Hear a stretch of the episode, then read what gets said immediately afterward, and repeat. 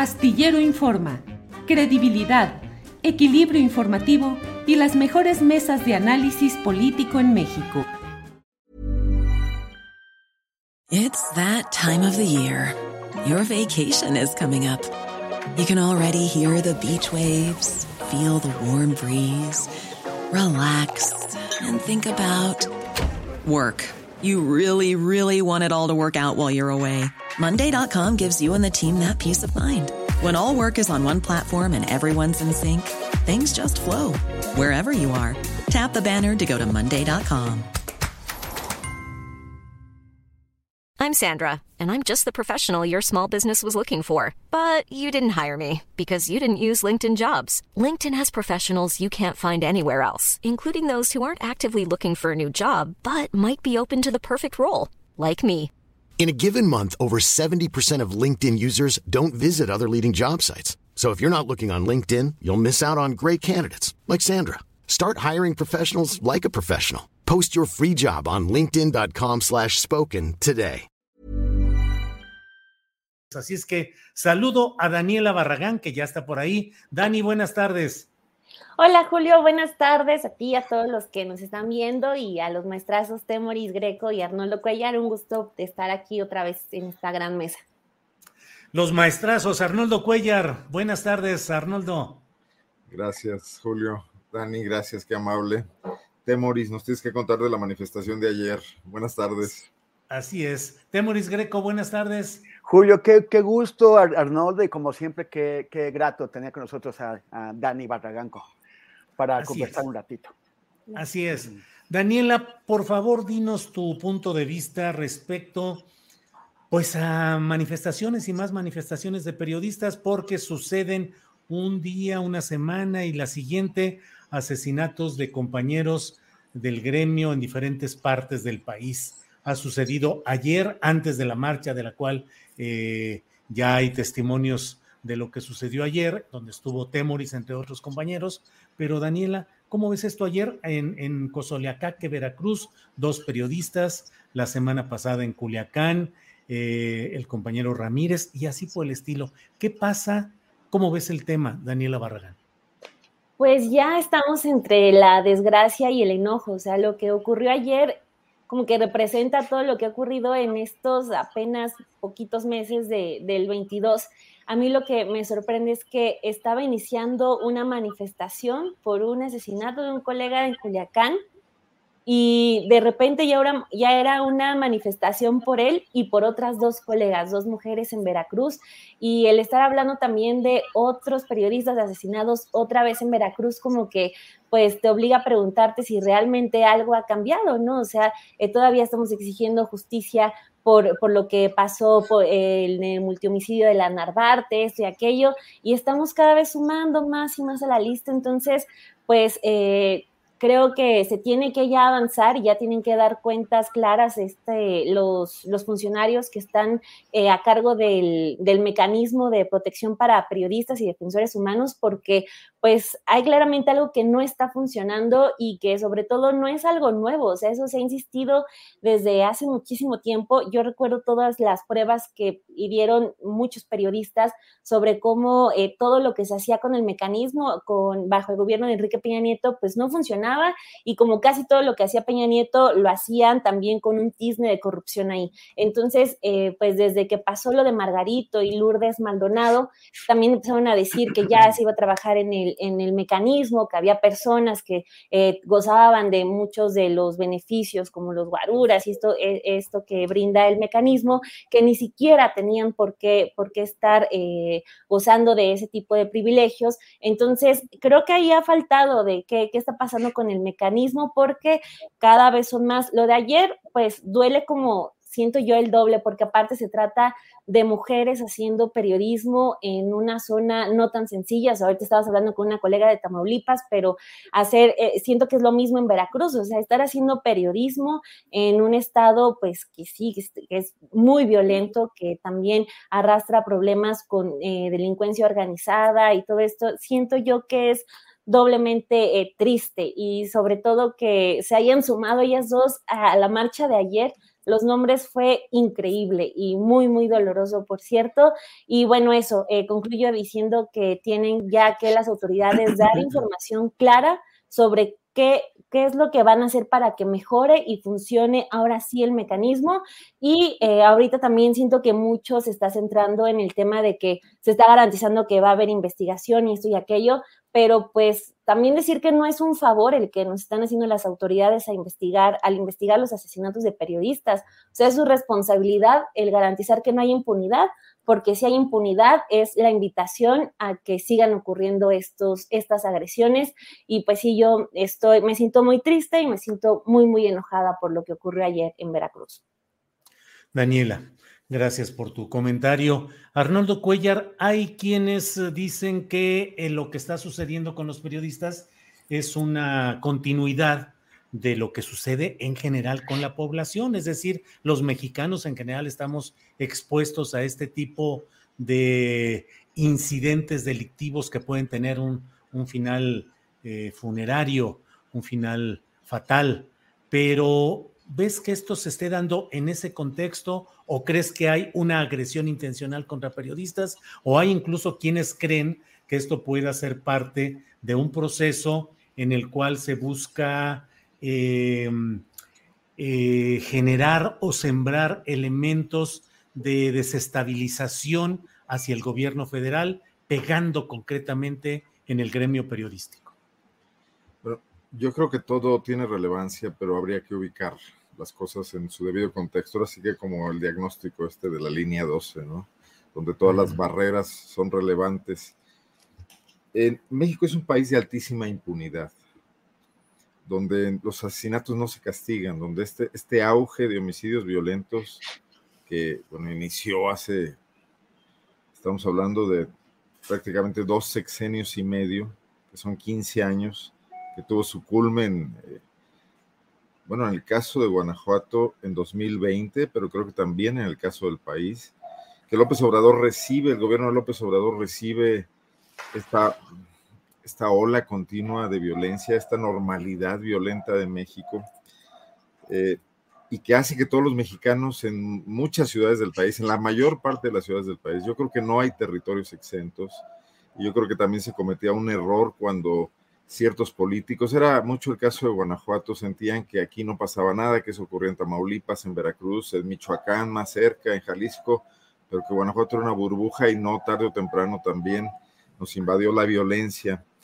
eh, porque los políticos no se hacían cargo precisamente de lo que, subyace a todo esto, ¿no?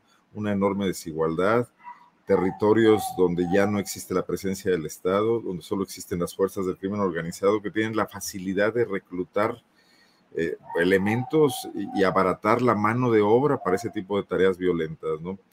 Entonces, eh, los periodistas haríamos mal en, sentirnos bajo fuego, extrayéndonos de la situación que vive el resto de la población. Al final del día son muchísimos más los muertos que o no tienen profesión o tienen otras o no es relevante su profesión para lo que está ocurriendo. Las muertes de jóvenes, lo, cómo hemos situado esta, esta situación de la juventud, lo barata que sale la, muerte para los jóvenes, la pérdida de la vida, ¿no? Entonces, el, análisis debe ser completo y no podemos excluirlo por, por, segmentos, como a veces sí veo que lo hacen, eh, bueno, algunos adversarios del proyecto de Andrés Manuel López Obrador que les gusta, les gusta y les encanta cargarle las tintas al tema, y entonces es una una cuestión más para achacarlo al fracaso de este régimen, cuando en general es un fracaso de, nuestra institucionalidad como país, de que funcionen realmente instituciones como el Ministerio Público, como las policías preventivas, pero también la escuela o también los trabajos eh, que den a la, gente la posibilidad de tener expectativas de vida mejores, ¿no? Entonces es, es un asunto bastante sistémico. Yo, veo un, yo veo un error grave de, posición, de, de, abordaje del tema en el gobierno de Andrés Manuel López Obrador, cuando plantean que por la sola llegada de este gobierno las cosas iban a cambiar, que ya no se es como antes, porque la sola llegada no cambia nada. Es el inicio de algo, pero para que algo cambie tendría que haber una serie de trabajos, de evaluaciones, de reconocimiento de, errores, de corrección de errores, y es lo que menos vemos en este gobierno. Entonces, hoy nada más vemos la ruta de escape. Digo, hoy, hoy me pareció particularmente deleznable la posición del presidente de la República en la mañanera cuando después de la pregunta sobre las dos muertes de las reporteras sale a decir que él ha dormido dos noches en Cozoleacaque, que, realmente no venía al caso. Eh, pero noto una especie de, de, ruta de escape, ¿no? Para no hablar en sí del tema que implica la violencia de la que, de la que es síntoma, la violencia contra periodistas, que es síntoma de la violencia que sufre el resto de, la población. Muchos de estos periodistas, entiendo un poco, no puedo equivocarme, pero por lo que he leído rápidamente, estas dos mujeres, eh, Yesenia Molinedo y Sheila Joana García, que cubrían notas policíacas, ¿no? Pero resulta, eh, bueno, el medio de comunicación tenía una, una presencia en, la nota roja e incluso habían sido advertidas de que ya no la cubrieran. Pero resulta que la nota roja ya no es la última página de los periódicos. Hoy es la presencia constante en la vida de la gente, salga o no salga en los periódicos, silencien o no los periódicos el tema de la violencia, porque está en todas partes, está en las redes, está en el comentario, está en la fila de las tortillas, porque ocurre a la, a la puerta de sus casas, ¿no? Entonces resulta muy difícil tratar de evadir esta realidad y también creo que muy inexacto tratar solamente de, centrarse en el tema de la muerte de periodistas. Creo que es correcto como gremio reaccionar, pero también tratar de entender, ¿no? Perdón, me extendí ya mucho. Gracias, Arnoldo. Eh, Temoris Greco, Temoris, tú estuviste ayer en la manifestación en el Ángel de la Independencia, junto con eh, al, compañeros periodistas de varias partes del país. Eh, ¿Cuál es tu percepción sobre lo que está sucediendo? Y un poco lo mismo que le pregunté a Arnoldo, ¿es parte de la violencia generalizada? ¿Es un ataque específico al gremio? ¿Es una provocación con intención política de desestabilizar al gobierno del presidente López Obrador? ¿Qué piensas, Temoris? Bueno, este, en... ahorita que decía Arnoldo que que la nota roja es, ya, ya no son las últimas páginas, sino que son las primeras, ¿no? Hasta de periódicos que, de donde no lo esperaba. El, el, periódico El Sol de México tiene desde hace unos pocos años un nuevo equipo, un equipo de, de periodistas jóvenes, de periodistas que, que, conozco, que es gente honesta y, que, y que trata de hacer bien, bien, bien, las cosas, cargan con el peso de una cabecera desprestigiada, pero ellos están intentando hacer bien las cosas, pero ahora se pasaron. O sea, la portada del Sol de México no le pide nada a las del periódico La Prensa. Y pusieron eh, los, una foto del, asesinato de, Yesenia y, Sheila en el, carro donde, donde, las mataron, los cuerpos eh, tirados. Eh, o sea, es, una, es una portada de, de nota roja total que no esperaba para el Sol de México. O sea, sí, sí me parece como impactante. y, yo creo, yo sí tengo una, ¿por qué son importantes los crímenes cometidos contra la libertad de expresión? Yo creo que no se acaba de, entender y no se acaba de entender porque también siempre hay eh, personas con intereses políticos que tratan de, confundir, de hacer pensar que, que se trata de, otra cosa. Y antes, de un trato especial, de un trato preferencial para el periodista como, como, como si los periodistas tuviéramos pues algún tipo de condición humana distinta del resto de la gente y por lo tanto los asesinatos de periodistas fueran más importantes que los asesinatos de trabajadores de la construcción, de, eh, de amas de casa, de políticos o de otros. No, por supuesto que la vida humana vale, vale todo igual. Lo que hace una diferencia es la intención del crimen. Y, y, esto es un debate que en, el, en, el, que hay que insistir, porque mucha gente en serio que no lo tiene claro. Los, los conteos de periodistas muertos ayudan a, a, generar esta sensación de que pretendemos una diferencia. No, lo que tenemos que contar son crímenes contra la libertad de expresión. No es lo mismo, y no es por limitarlo tampoco, pero no es lo mismo el asesinato de un periodista porque estaba en el lugar equivocado en el momento equivocado, porque era un peito de familia, porque era otro tipo de, incidente, que un crimen cometido para castigar o callar a ese periodista por, por su trabajo periodístico. ¿Por qué son diferentes estos crímenes? Porque cuando el crimen es cometido para castigar la difusión de una información o para impedir la difusión de una información, no es solamente el crimen cometido contra el periodista o la periodista, sino es un crimen contra la sociedad, porque lo que se está intentando hacer es impedir que la sociedad conozca algo, es cancelar el derecho de la sociedad a informarse, a saber qué es lo que está pasando y que alguien no quiere que ella sepa. O sea, es un, es, un crimen con un impacto social mayor al que tienen otros crímenes del, del fuero común. Entonces, por eso se hace una, una diferenciación. Y también por eso, eh, por ejemplo, en, en, estos, en el caso de los asesinatos de la semana pasada y de esa semana, el de Luis Enrique, el de Yesenia, el de, el de Sheila, eh, todavía no sabemos cuál es el, el, fondo, o sea, cuál es el motivo, y tenemos que esperar a, que ese se conozca. Pero si en estos tres asesinatos se confirma que el motivo fue periodístico, se fue eh, castigar o prevenir la información que esas personas estaban dando, que esos colegas estaban dando, pues entonces tenemos que los crímenes cometidos contra la libertad de expresión, los asesinatos cometidos contra la libertad de expresión este año, ya serían 11. Y si son 11, realmente tenemos un agravamiento de la situación. Un, un, agravamiento porque en este milenio, en este siglo, el año donde hubo más asesinatos por, por libertad de, de, expresión fue 2017 con 12. En 12 meses de 2017, a razón de uno por mes. Ahora, con 11, cuando apenas vamos a la tercera parte del año, pues da la impresión de que si la tendencia continúa, para fin de año ya vamos a tener más de 30 periodistas asesinados. O sea, vamos a tener un salto en la tendencia olímpico, monumental. Significará que efectivamente lo que no había ocurrido en los primeros, hasta el momento durante el gobierno de López Obrador, no se había corregido la, tendencia que dejó Peña Nieto, pero tampoco se había agravado. Si esto ocurre, vamos a acabar con más de 30 periodistas asesinados y esto significará que hay un descontrol total en ese gobierno. Mencionaba hace un rato Dani, eh, pues una cosa que nos preocupa mucho es que, el mecanismo de protección de personas eh, defensoras de los derechos humanos y periodistas no está funcionando y en realidad hay un proceso de discusión que parece encaminado a, eh, las condiciones en que este funciona.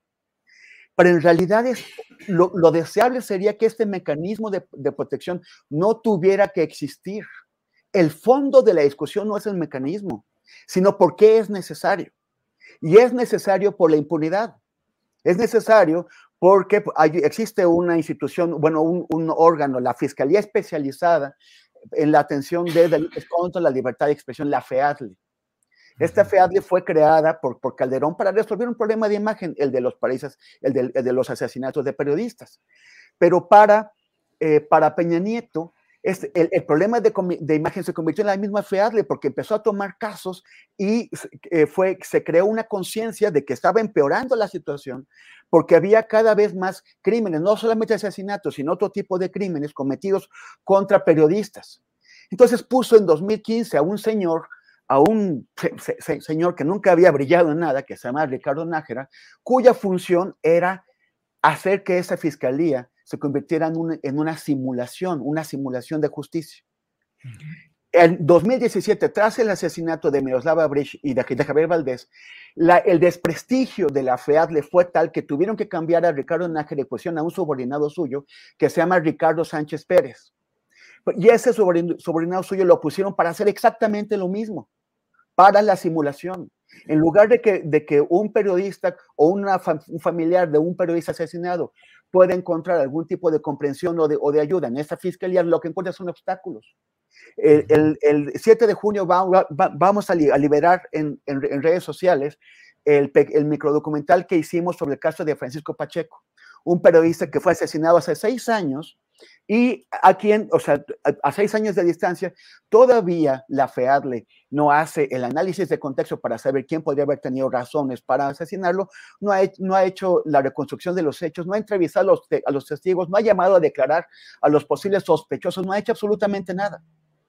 Y eso lo, lo, hacen y les ha cambiado la familia cuatro veces el agente del Ministerio Público, lo cual es una táctica común empleada, está cambiando porque cada gente que llega tiene el pretexto de que tiene que volver a empaparse del caso. Y en realidad es una táctica dilatoria. Entonces, ¿cuál, ¿cuál, es el problema de fondo? Que ese señor Ricardo Sánchez Pérez del Pozo, que fue colocado ahí eh, en, en, el sexenio pasado para la simulación, no ha cambiado, sigue ahí. Y el, y el equipo sigue ahí, es el mismo que estaba con Peña Nieto. Y yo no veo absolutamente a nadie en el gobierno, no había a nadie entre los legisladores, no había a nadie entre los políticos, a nadie discutiendo por qué no funciona la FEADLE y qué se debe hacer para que funcione, para que no tenga un 99% de fracaso en los casos que toma, en los que toma, porque su especialidad es evadir los, los casos y tratar de adjudicarle a otro tipo de, de, de razones el asesinato de un, de un periodista. Tiene que cambiar, tiene que irse ese señor, tiene que rendir cuentas, tiene que cambiar el equipo, tiene que poner un nuevo equipo en FEADLE que sí quiera hacer su trabajo y también tiene que darle a FEADLE los recursos para que puedan hacer bien ese trabajo. Mientras no se cambie la FEADLE, todo es rollo, todo es cuento, todo es simulación. El origen del problema está en la impunidad y es FEADLE la que mantiene la impunidad. Bien, pues, uh, o sea, Gertz. perdón, Arnaldo. O sea, Gertz. Pues sí. Al final vamos a caer en eso. ¿En ah, qué? ¿En, en, el, ¿En, la no actuación? Si es con Gertz el problema. Bueno, o sea, quien deja ahí a toda una estructura igual a la de Peña Nieto es Gertz. O sea, el primer fiscal eh, autónomo juega igual que los últimos procuradores periodistas. ¿no?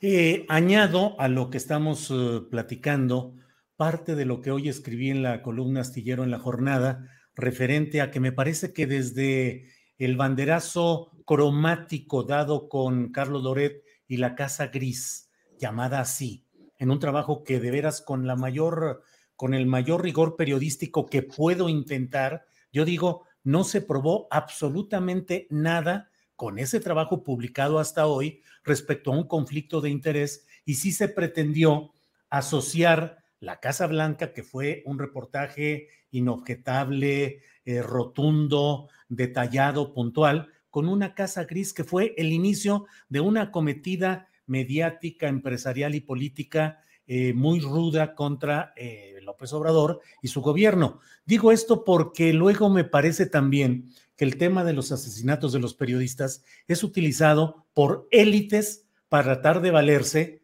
de lo que sucede entre los periodistas que están cubriendo la nota de manera cotidiana en los estados, en los municipios, en condiciones muy difíciles que no tienen nada que ver con los privilegios y la situación de periodistas de élite o de eh, intereses superiores que están haciendo política a partir de lo que sucede con los periodistas. Digo esto porque acabo de leer que antes de que iniciáramos nuestra mesa, el embajador Ken Salazar, este hombre que interviene constantemente en todos los asuntos políticos mexicanos, el hombre que con su sombrero y con su apellido hispano llega y se mete en todo como si fuera el prefecto sombrerudo, eh, ha dicho, eh, ha tuiteado a la 1.54, dice, el asesinato de las periodistas Yesenia Molinedo Falconi y Sheila Joana García Oliveira fue un acto cobarde y malvado.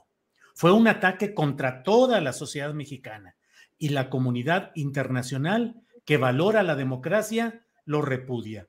La libertad de prensa está bajo ataque y exige una respuesta urgente para terminar con la crecida de violencia contra periodistas. Señor embajador Ken Salazar, muchas gracias por su preocupación, muchas gracias por sus palabras tan sentidas, pero ¿sabe qué? Revise lo que está pasando en su país, revise lo que sucede cotidianamente, revise las armas que se envían a este nuestro país, revise la situación de injusticia derivada de mucho de lo que es el beneficio y la prosperidad de su país. Y ojalá, señor embajador Ken Salazar, no se meta constantemente en lo que no le corresponde. Gracias por sus preocupaciones, pero aplíquelas en su país, porque de otra manera pareciera que también está aprovechando estas circunstancias para hacer política conforme a intereses de Estados Unidos, a intereses de cabilderos a los que representa este embajador Ken Salazar. Bueno, fíjate, fíjate Julio, fíjate Julio que si FEADLE realmente hiciera su trabajo y encontrara las armas con las cuales asesinaron a tantas y tantos colegas, la mayoría de esas armas deben haber sido compradas legalmente en tiendas en Estados Unidos y, e introducidas ilegalmente en México.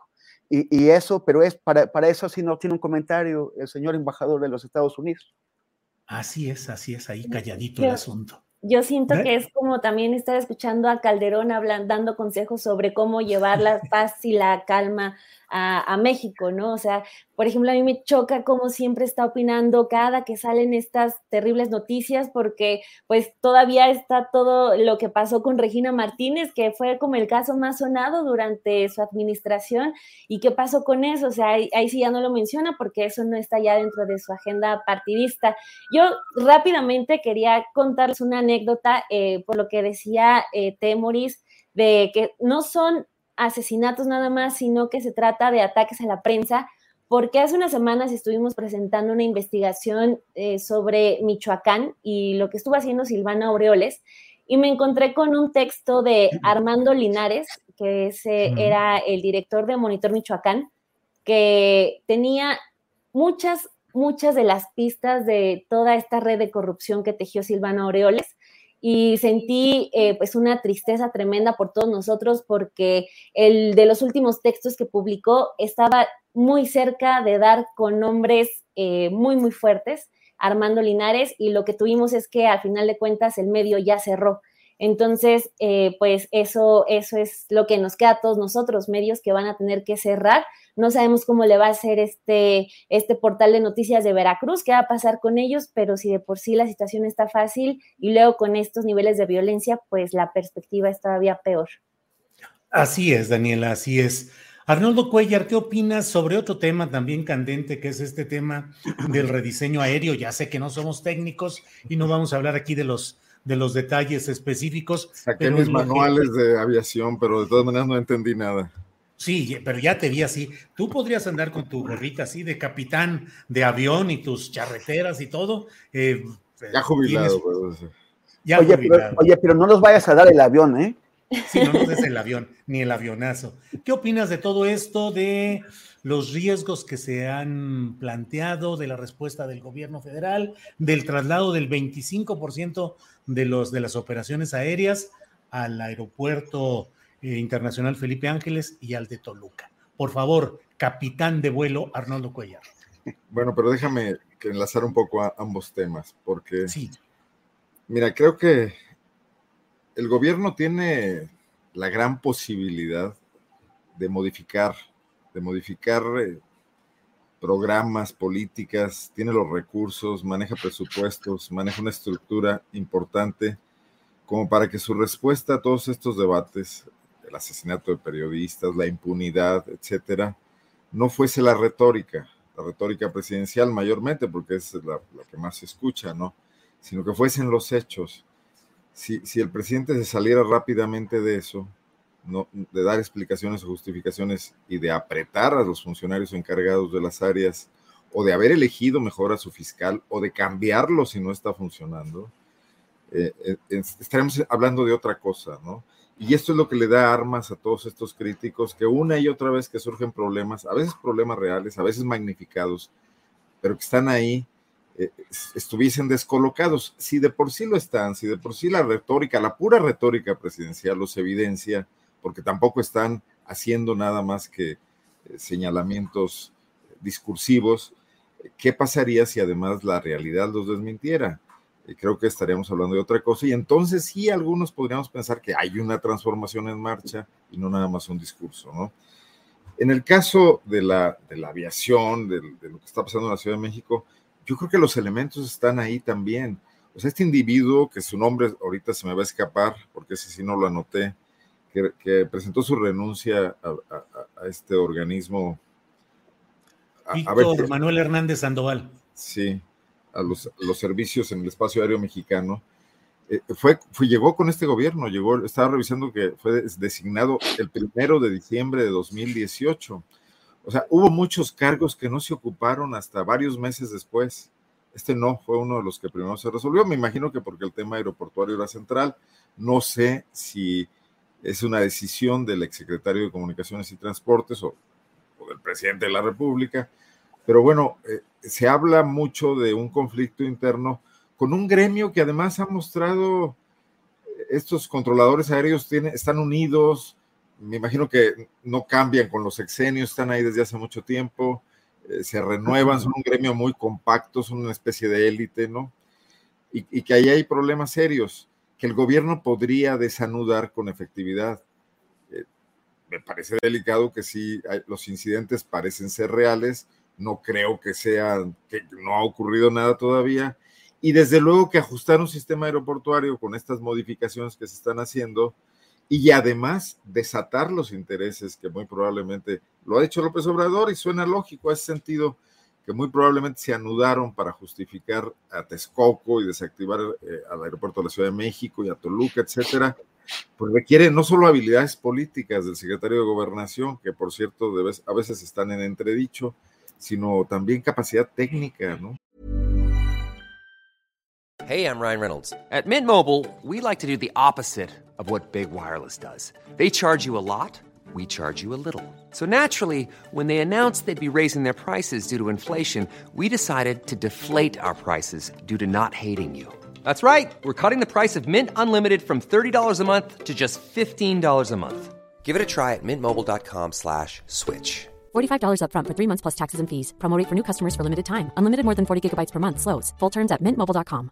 Hiring for your small business? If you're not looking for professionals on LinkedIn, you're looking in the wrong place. That's like looking for your car keys in a fish tank. LinkedIn helps you hire professionals you can't find anywhere else, even those who aren't actively searching for a new job but might be open to the perfect role. In a given month, over 70% of LinkedIn users don't even visit other leading job sites. So start looking in the right place. With LinkedIn, you can hire professionals like a professional. Post your free job on linkedin.com slash spoken today. Creo que este gobierno se atora mucho cuando, cuando prevalece esa lógica de que la lealtad importa más que la capacidad técnica. Creo que se podrían encontrar ambas cosas y que ninguna debería ir en detrimento de la otra. ¿no? Gracias, Arnoldo. Temoris Greco, sobre este tema aéreo, ¿qué opinas, por favor? O sea, yo, yo bueno, ya visité San, Santa Lucía, bueno, eh, perdón, el, el AIFA, el, el, Felipe Ángeles. como, como ya habíamos comentado, a mí me parece que ese aeropuerto cumple con todo, con todo lo que necesita un aeropuerto complementario, porque, porque no, no, nunca fue destinado a ser un aeropuerto principal, es un es un aeropuerto destinado a aliviar la, congestión del aeropuerto principal, que es el Benito Juárez. Y, eso lo hace sin... El gran problema de ese aeropuerto es la, es la transportación, es llegar y salir de ahí. Y, es urgente que se resuelva, sobre todo para aquellas personas que, no, que llegan y no, no tienen un carro y no tienen 700 pesos que te cobra el aeropuerto, el, taxi local, el taxi del aeropuerto, para traerte más o menos al centro de la, de la, de la ciudad. El, y, a mí me parece que sí tienen que buscar la forma, o sea, todas las, las, las aerolíneas, pues obviamente quieren quedarse en el aeropuerto principal, porque es el de, el, el, el de acceso fácil, es el conocido, es el que ya es el que eh, eh, ya tienen controlado o dominado, entonces eh, no quisieran, o sea, quisieran que alguien más se fuera al AIFA y no, y no esas aerolíneas. Entonces, a mí me parece que el, el gobierno, en uso de sus facultades de, y, cumpliendo con sus obligaciones, está buscando motivar a las aerolíneas para que se trasladen al otro aeropuerto.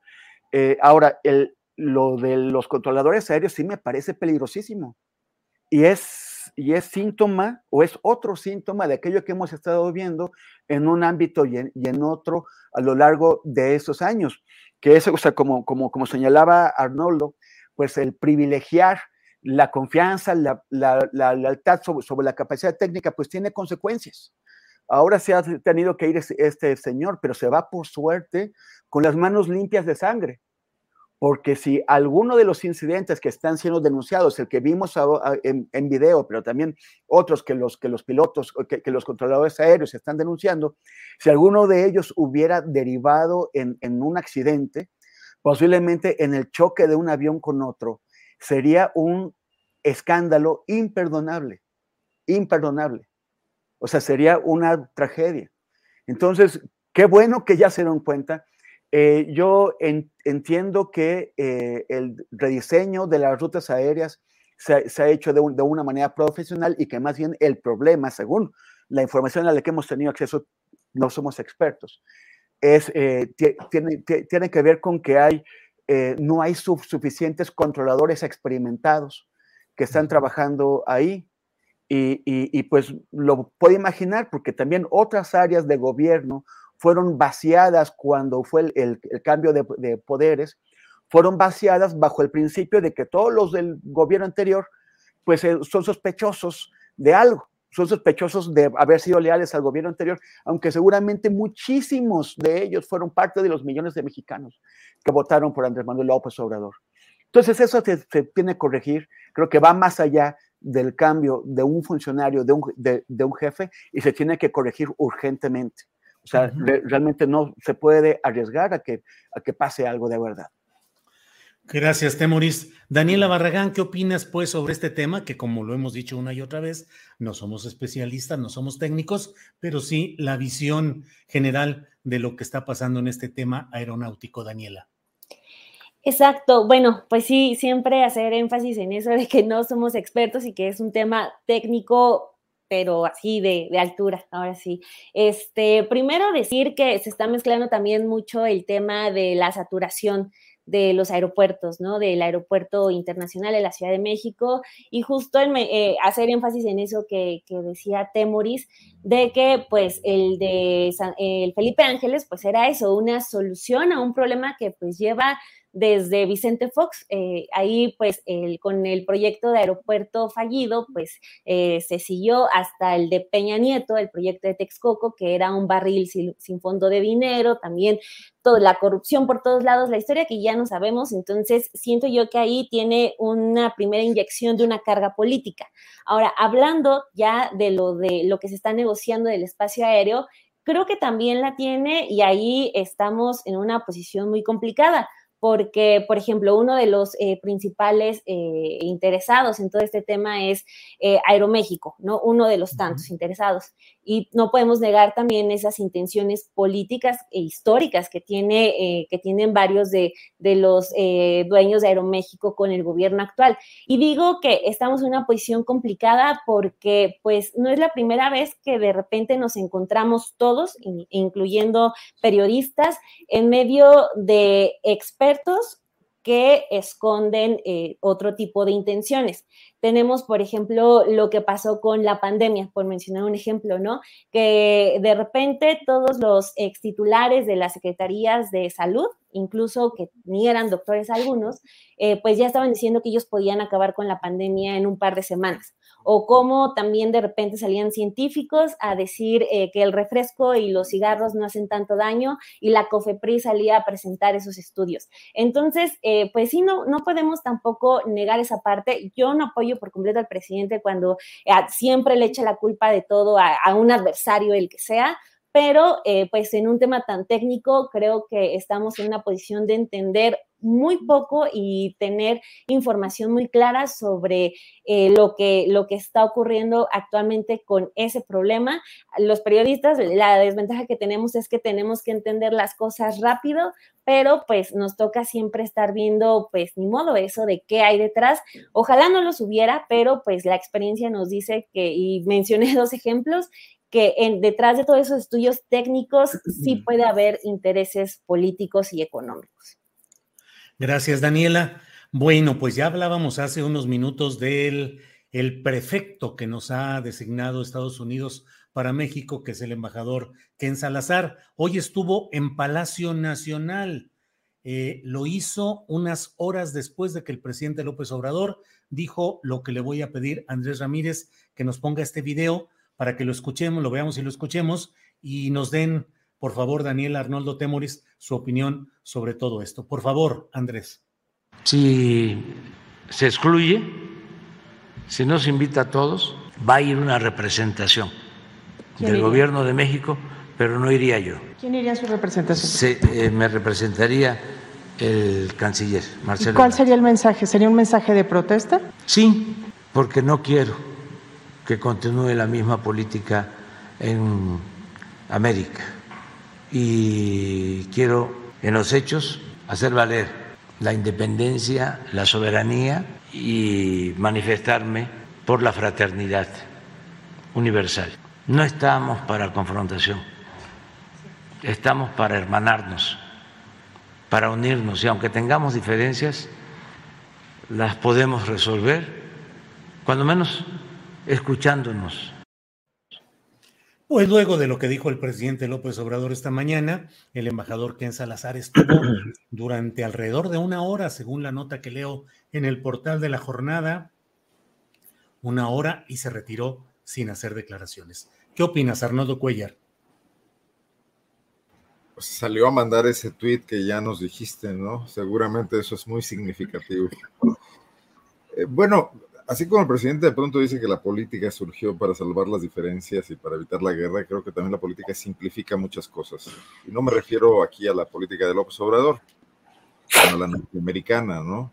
Porque así como ha simplificado las cosas en Ucrania, lo que ha provocado esta guerra, porque no hay que olvidarnos también de la constante provocación que le planteó a la esfera rusa de influencia la alianza con, con Ucrania, ¿no? Que los americanos mismos no, no toleraron y, hasta que lograron expulsar a los soviéticos de Cuba, pues se entienden en, un mundo bipolar en ese momento y que ahora está regresando peligrosamente, mientras China no acaba de asumirse como una potencia hegemónica y permanezca en el, eh, digo, bélica y permanezca más en el ámbito económico, que son cosas que en la política internacional están dadas y, nos gusten o no, tendrían que eh, ser respetadas para evitar situaciones peores, ¿no? Que hay terrenos donde se pueden encontrar, eh, por ejemplo, los países árabes, y me estoy metiendo ahora sí que en terrenos de Temoris, quizás me puede corregir el después, pero que en medio de ese mundo que se está modificando de esta manera y donde la posición norteamericana no está saliendo tan bien librada, incluso con serias dudas en Europa,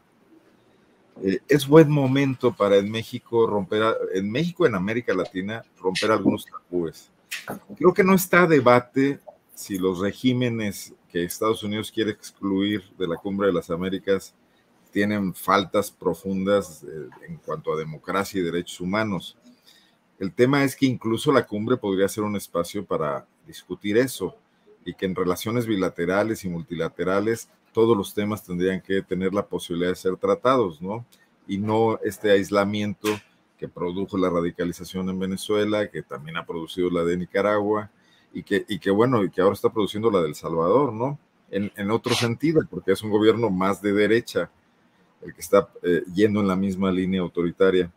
Pero López Obrador parece asumir esta, este, este vacío para ocupar un liderazgo regional que nadie parecía estar ocupando y un poco pelotear con los Estados Unidos posiciones. Acordémonos de cómo es la diplomacia. Eh, digo, mientras, mientras no pase lo que en Rusia, y digo que muchos políticos se están poniendo en modo Putin en este momento en, todos lados, eh, siempre se vale presionar un poco, mandar fintas, eh, mandar una señal para obtener una respuesta y, sacar cosas, ¿no? lo que no se vale es ser un, y México creo que siempre ha tenido ese cuidado, aún sus presidentes más entreguistas, de no ser eh, un vasallo evidente de los intereses norteamericanos, sino de cuidar eh, espacios propios de decisión. Yo creo que la gira, un poco me lo explico ahora en ese sentido, afianzar esta postura, y creo que Biden es un, es un político eh, no de mano dura, que, que, que entenderá un poco esto, que pueden lograrse algunas cuestiones para la política interna de López Obrador. Incluso no dejemos de lado el tema de la reforma eléctrica, por ejemplo. Bien, Arnoldo, gracias. Eh, Temoris Greco, sobre este tema, ¿qué opinas de lo dicho del presidente López Obrador, sus perspectivas de liderazgo regional, la relación con Cuba, en fin? Temoris, por favor. Pues mira, en, en, 2022 se cumplen 60 años desde que Estados Unidos excluyó a Cuba de los foros continentales. 60 años. Y, y entonces sigue, siguen en esa lógica. En esos 60 años hemos tenido, pues, no sé, la dictadura de Pinochet, la dictadura brasileña, la, los, la, los, los, militares argentinos, el, los, eh, la dictadura de, de Somoza, los, la, la, de, la, la, la, de Stroessner en Paraguay, la de Arena en, en, bueno, los, los en Arena en El Salvador, la, la de Guatemala, los caibiles. Y, y, a Estados Unidos nunca les pareció que esos regímenes evidentemente dictatoriales y bastante más sangrientos que el, que el cubano, eh, eh, pudieran tener que salir de estos foros. O sea, el, doble rasero es, evidente. Y a mí me parece que el presidente López Obrador eh, actúa en congruencia con la política que también durante todo este tiempo ha sostenido México de, eh, de negarse a, a, compartir, a ser cómplices de esta exclusión. Dicho lo anterior, a mí me parece que tampoco ha sido suficientemente crítico. Por ejemplo, eh, Daniel Ortega y su esposa, camarada Rosario Murillo, metieron a la cárcel a todos los candidatos presidenciales de la oposición para ir a, para ir a unas elecciones sin oposición, pues. O sea, para ir solitos, para garantizarse eh, la reelección. Daniel Ortega es un dictador. Es un dictador sangriento, además. Muchas personas han muerto en Nicaragua solamente por el delito de oponerse a, ese régimen sangriento o por eh, o, periodistas y medios de comunicación que han sido destruidos, literalmente destruidos, por, eh, por, por, publicar cosas que el régimen de Ortega y Murillo no quieren. Y también podríamos hablar de, Maduro y, de, y, de, y, y del régimen cubano. Entonces, a mí me parece que, que, una cosa es negarse a que Estados Unidos siga haciendo como se le antoja, y otra cosa es, re, re, renunciar a la, a, la, a la, mirada crítica que necesitamos tener, que México necesita tener, para ser congruente con sus principios. Actuó, a mí me parece, muy bien al ayudar, al condenar el golpe de Estado que hubo en Bolivia y ayudar a que el expresidente Evo Morales pudiera salir vivo de ahí pero en otras cosas no ha sido tan congruente y yo sí esperaría que, que, que hubiera un poco más de, de, de, mirada crítica sobre estos países, como la, la, tenemos sobre Bolsonaro, como la tuvo también en el momento en que percibió eh, las maniobras para, para, para, para derribar al presidente Pedro Castillo en Perú y que México se interesó en apoyar a ese presidente apenas electo en ese momento. Yo creo que sí. si está, estamos con la democracia, estamos con ella, independientemente del color que tenga eh, el, el, grupo que esté en el poder en, este, en ese momento. Gracias, Temuris. Eh, Daniela, eh, Jorge Ramos, el periodista tan conocido, radicado en Estados Unidos, dice, el presidente López Obrador tiene todo el derecho de no ir a la cumbre de las Américas si no quiere pero lo que está pidiendo es que inviten a la fiesta a matones, torturadores, censores y represores, como son los dictadores de Cuba, Venezuela y Nicaragua. Punto y seguido. AMLO ya escogió su lado. ¿Qué opinas de todo este asunto, Daniela Barragán? Híjole, pues creo que el presidente eh, lanza esta declaración cuando justo está sintiendo muy eh, está sintiendo muy seguro de su relación con Joe Biden. Viene de una buena racha, primero de que logró sortear a Trump y la relación con Biden ha sido buena. Y la otra racha que trae es la que tuvo este fin de semana, que pues se fue a Centroamérica y que fue a Cuba y eh, esos cuatro días estuvo echándole sus habladitas a Estados Unidos y diciendo, volteemos al sur, volteemos al sur, está muy bien que tengamos el respeto con Estados Unidos, pero a ver, acá hagamos nosotros también nuestras cosas y levantemos los tratados comerciales con respecto a Estados Unidos, pero hagámoslo nosotros y sí, ahí va a estar Estados Unidos, pero a ver, nosotros qué vamos a hacer.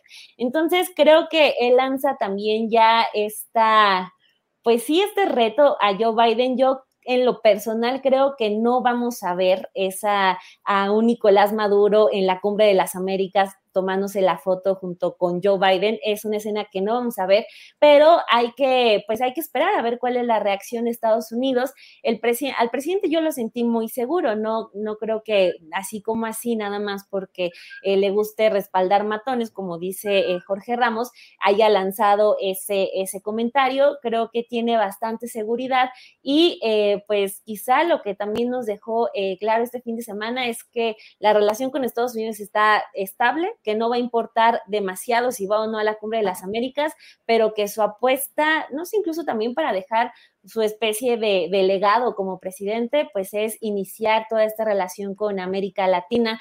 Pero pues vamos a ver, creo que lanzó ahí un, reto para Estados Unidos. No creo que vaya a ser así, tal cual como él lo desea, que vayan eh, los Maduro y amigos a Estados Unidos, pero pues eh, no creo que, pase a mayores ni que sea el gran eh, evento que tire la relación con Estados Unidos. Creo que si el presidente lo lanzó es porque tiene la certeza de que esa relación está segura y está estable. Bueno, Daniela, pues interesante lo que planteas, ya veremos cuáles son las jugadas que se plantean sobre la mesa de billar, que a veces efectivamente son de tres bandas y será interesante. Gracias, Daniela. Son las dos de la tarde con 51 minutos, estamos ya en la parte final, así es que eh, Arnoldo Cuellar, por favor, inicia la ronda de postrecitos ya en este final de nuestra mesa. Arnoldo, lo que quieras tocar, por favor. Guanajuatizando un poco. Eh, un poco, eh, es lo bueno, que nomás un poco, ¿eh? No, nos decepciones, no nos decepciones. tienes, tienes que guanajuatizarlo siempre. Después de, que la presidenta municipal de Irapuato, Lorena Alfaro, se resistió mucho, finalmente hoy en rueda de prensa salió a anunciar el cese, de destitución del director de la policía. No es el máximo responsable porque hay un secretario de seguridad. El secretario de seguridad recién nombrado es un político zacatecano que se llama Víctor Armas, que salió corriendo de Zacatecas, entiendo que por con los Monreal, estuvo en el Partido Verde, estuvo en alguna otra formación política y ahora apareció en Irapuato como asesor de la alcaldesa, primero en campaña y luego cuando le renunció su secretario de seguridad, que era un ex guardia nacional, ex policía federal, Miguel Ángel Cimental, muy prestigiado porque era de los que habían logrado la pacificación en Celaya después de la captura del Marro, no le duró ni, ni seis meses, entra este, este asesor político a la Dirección de Seguridad Pública y es al que se le van las cabras con todo este tema de la represión, pero no, no, lo, no lo responsabiliza él, sino al director de policía, que realmente ya estaba sin apoyos porque era un hombre del anterior. No creemos que se vaya a resolver nada, es una medida política, pero lo relevante es que acepta la alcaldesa después de que quería sancionar a todo el mundo y demandar y todo, que hubo excesos de la policía. Y en otra noticia, ayer compareció el fiscal Carlos Amarripa al Congreso de Guanajuato a su informe anual. Llama la atención que el gobernador del estado retrasó su informe en marzo por la veda electoral, por la consulta de la revocación, y Samarripa hizo lo mismo. Le tocaba su informe en febrero y lo retrasa a mayo para, bueno, pues para tener el reflector. Pero algunos periódicos locales, yo creo que con un poco con ingenuidad y otro poco hablando ya, ya desde el inconsciente, han, han llamado estos dos informes los informes de los dos hombres fuertes de Guanajuato Quiero decir que ninguno de los dos fue trascendente, fueron muy aburridos, eh, no respondieron cosas fundamentales, el gobernador nunca habló de la violencia, anda con un concepto ahí de una revolución tecnológica en Guanajuato que no se ve por ningún lado. Y el fiscal, pues, enfrentó preguntas de todo tipo sobre la violencia en Guanajuato y las eludió todas, poniendo esa cara que pone de enojado y de regañón, en modo Putin también. Eh, y bueno, pues así están las cosas en un estado que en marzo regresó a las cifras de 400 asesinatos violentos, justo como estuvimos en 2020, el año que rebasamos los 4000, eh, después de que habían presumido mucho la baja en las cifras. Noticias desde acá, desde Guanajuato. Muy bien, Arnoldo, gracias. Temoris Greco, postrecito, por favor. Pues mira, o sea, como, no tenemos tiempo así rápido, eh, el, y vamos a hablar más sobre esto, pero ya no hay tiempo. El tema del, del, del informe de la línea 12, o sea, el, man, el manejo terrible que, que, está haciendo el gobierno de Claudia Sheinbaum es difícil de entenderlo, cómo lo han, lo han manejado tan mal. Eh, han hecho crecer algo que podrían haberle hecho otro tipo de control de daños. Y, y ya espero que lo del informe en cuestión no se convierta en el informe gate de Claudia Sheinbaum. Este, espero que, porque, porque, porque realmente es, o sea, es intentar esconder un informe inescondible y buscar ahí a un abogado para echarle la culpa de quién sabe qué, porque ni siquiera lo dicen, ni siquiera dicen de qué forma ese, ese personaje podría haber influido o haber tenido algo que ver con el informe. Pues es, bueno, yo creo que es bastante eh, obvio que, no les gustó el resultado, ya están buscando pretextos y, pues estar saliendo en un desastre de, comunicación y de imagen pública vamos a ver qué consecuencias tiene. Y pues bueno, insistir en que el 7 de junio vamos a lanzar, vamos a lanzar en redes Dos Relámpagos al Alba, este, esta miniserie documental sobre el asesinato del periodista Francisco Pacheco. Lo, lo, lo vamos a anunciar en, en, en, nuestro YouTube. Invitar a la gente, por, por, por favor, que nos sigue a, eh, pues a seguirme en eh, arroba temoris en, en, Twitter y en Instagram y eh, facebook.com diagonal temoris en Facebook. Ahí anunciamos todos. Y por último, expresar mi desazón, mi, mi, mi, preocupación, porque no sé qué habrá hecho Dani Barragán con su, con su computadora 386 que, que tenía no, ahí tan bonita. A ver si no se la... A ver si no ahí se sigue. la ven. Ay, mira, ahí sigue. Ahí sí, porque yo estaba pensando, ¿se le habrá dado a la, a la niña que compra colchones o qué, qué, qué habrá hecho? Qué bueno, en qué bueno. De crisis, en época de crisis igual y sí, ¿eh? te, te, van a dar 50 pesos, no lo hagas, son bien tranzas, ¿eh? Ah, entonces... Pero bueno. gracias, Temoris. Daniela Baraján. Gracias, Julia, Arnold y Dani. Eh, pues gracias a ver del postrecito, pues presumir una nota que publicó hoy en Sin embargo MX. Eh, me llamó la atención el dato que proponen, bueno, la, la propuesta de, de, la ley electoral sobre ya darle a los partidos solamente dinero para campañas y no durante todo el año.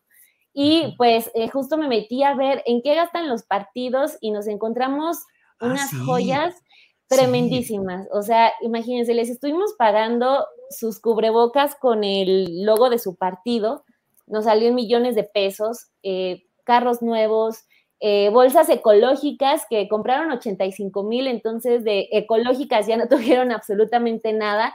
Eh, por ejemplo, el PAN se gastó 400 mil pesos en chalecos bordados, o incluso también otro dato que tenemos en la nota es que Claudio X ni siquiera se mochó con las, eh, las lonas que ponen atrás en las conferencias del Va por México porque las pagó el PRD, porque nos encontramos un gasto de 43 mil pesos por una de esas lonas de las conferencias de prensa de la Alianza.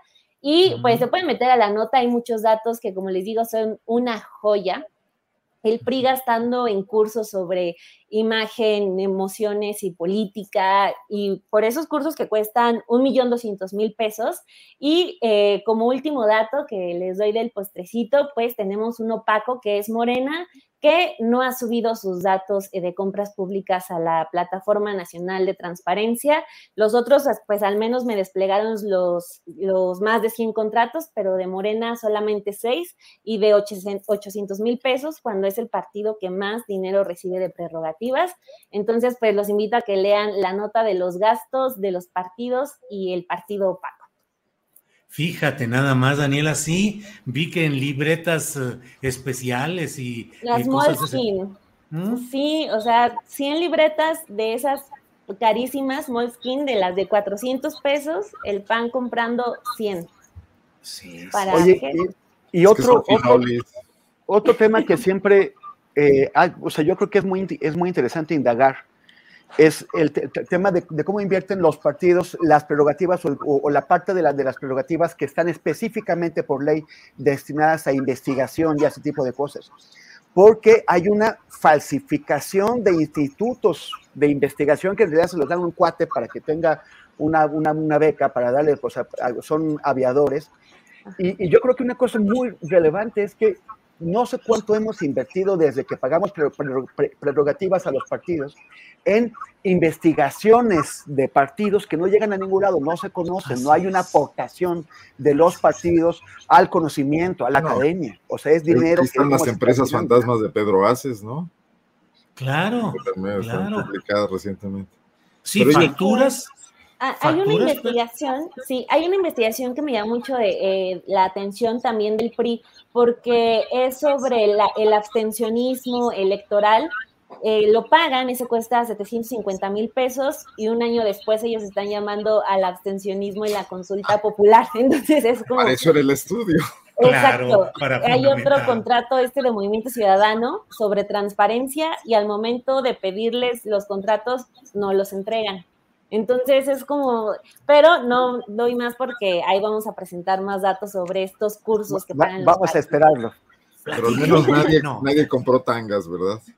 Creo que no. ¿Te acuerdas de Serrano Limón que, que estaban esos gastos? Pues sí. Bueno, pues muchas gracias. Como siempre, es un placer esta mesa con eh, Daniela Barragán, a quien le damos las gracias. Buenas tardes, Dani. Buenas tardes a ustedes, a ustedes tres. Muchas gracias por la invitación. Un saludo al maestro Arturo Rodríguez y un saludo a todos los que nos vieron aquí en Julio Astillero. Gracias. Arnoldo Cuellar, gracias y buenas tardes. Como siempre, Julio, muy agradecido, un gusto. Saludos a Temoris y a Dani. Gracias. Temoris Greco, gracias, buenas tardes. Gracias, Julio, Dani, Arnoldo. Nos vemos la próxima semana. Gracias, buenas tardes. Hasta Nada une más a la familia que los deliciosos huevos de Eggland's Best. Nos encanta su sabor, siempre delicioso y fresco de granja, además de la mejor nutrición, como 6 veces más vitamina D, 10 veces más vitamina E y 25% menos de grasa saturada que los huevos regulares. Con Eggland's Best puedes estar segura de que estás obteniendo lo mejor. Eggland's Best, mejor sabor, mejor nutrición mejores huevos. Visita egglandsbest.com para más información. ACAST powers the world's best podcasts. Here's a show that we recommend. The Real Housewives is a guilty pleasure for most, but if you're looking to not feel guilty about that pleasure, tune in to Everything Iconic with me, Danny Pellegrino, where I break down all the messy moments and behind the scenes antics of Bravo's popular franchise. And on Everything Iconic, I also interview celebrity guests like Kelly Ripa, Kiki Palmer, Drew Barrymore, Cameron Diaz, and more about their guilty pleasures, their past work, and so much more. So if you're pop culture obsessed and find yourself watching way too much reality TV like me, tune in to Everything Iconic with Danny Pellegrino wherever you listen to podcasts. ACAST helps creators launch, grow, and monetize their podcasts everywhere. ACAST.com. Para que te enteres del próximo noticiero, suscríbete y dale follow en Apple, Spotify, Amazon Music, Google o donde sea que escuches podcast te invitamos a visitar nuestra página julioastillero.com.